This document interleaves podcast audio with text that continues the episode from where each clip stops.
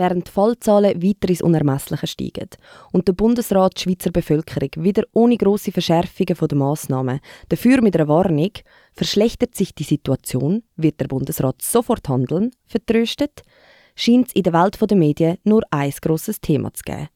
Der Fall Djokovic. Seit Tagen regiert sein Name die Schlagzeilen. Und irgendwie scheint die Misere kein Ende mehr zu nehmen. Angefangen hat besagte Seifenoper schon Ende letztes Jahr. Mit ein paar wenigen Artikeln und der grossen Frage, ob er dann am Australian Open, wo nächsten Montag losgeht, teilnehmen Die Frage war damals noch offen, weil man zu dieser Zeit noch nichts über seinen Impfstatus gewusst hat. Anders ist das heute. Der Weltranglistenführende Tennisstar ist ungeimpft. Ich kann mich auch noch so vage an den einen oder anderen Bericht aus dieser Zeit erinnern. Besser gesagt an ihre Schlagzeilen. Aber dort ist die ganze Thematik noch so gehandhabt worden, wie sie meiner Meinung nach auch heute gehandhabt werden. Es ist einfach scheißegal gewesen. Hätte mir damals jemand gesagt, dass gute drei Wochen später das immer noch Thema sein wird, und zwar nicht einfach irgendeine Randdiskussion, nein, Schlagzeilen an Schlagzeilen, unzählige Berichte und sogar einen eigenen Newsticker, hätte dieser Person vermutlich ins Gesicht gelacht.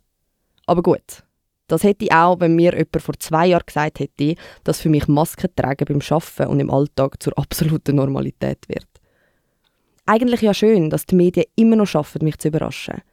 Und während mein Handy von Push-Nachrichten zum Fall vom Tennisstar heimgesucht werden und mein Social Media gefüllt ist von Memes und Dead Puns über das neu benannte Australian Closed, muss ich mir die Frage stellen, wie hat es die Story geschafft, so groß werden?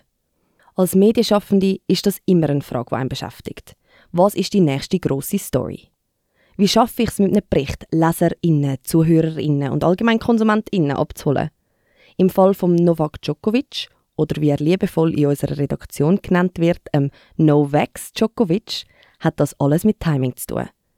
In einer Zeit, wo einem auch berechtigt Ängste von einer Spaltung der Gesellschaft plagen, nimmt der feine Herr auf der einen Seite die Rolle vom Bösewicht.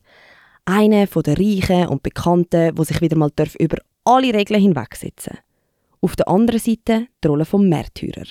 Einer, der für seine Prinzipien kämpft. Trotzdem ist für mich nicht klar, wie sich diese Story so lang und vor allem so präsent hat in den Medien halten. Sonst scheinen die Medien immer nur sensationsgeil zu sein. Wie im Beispiel von Afghanistan. Nach dem Abzug der amerikanischen Soldaten ist fließig über den Aufstieg der Taliban berichtet worden.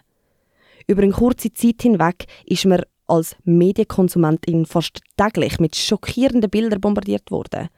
Auf Instagram haben jenste Leute in ihren Stories zur Solidarität aufgerufen. Aber was ist jetzt? Jetzt berichtet fast keiner mehr, was aktuell dort unten passiert. Dass junge Frauen nicht mehr länger in die Schule oder arbeiten dürfen. Es ist halt eben nicht genug schockierend. Es erzielt nicht die oh so wichtigen Klicks dann betitelt man doch lieber die Story einem Tennisstar mit dem Zitat wie Werft ihn nicht raus, er ist kein Mörder. Ein Zitat von deiner Mutter, Djokovic. Anstatt über relevante Themen zu berichten, besammelt sich die Journalistinnen lieber in Serbien einem Restaurant von seinen Eltern und wartet auf Aussagen, wo sie in ihrem tausigsten Beitrag zum Anti-Held brauchen können. Ich verstehe auch nicht, wieso die Diskussion so groß ist. Der Novax will sich offensichtlich nicht impfen lassen. Das ist auch sein gutes Recht. Aber der Entscheid bringt auch Konsequenzen mit sich. Und wenn die Vorschriften vom Australian Open eine Impfpflicht beinhaltet, ja, lieber Herr Djokovic, dann darfst du halt leider auch nicht mitspielen. Das sind die Regeln. Diskussion fertig.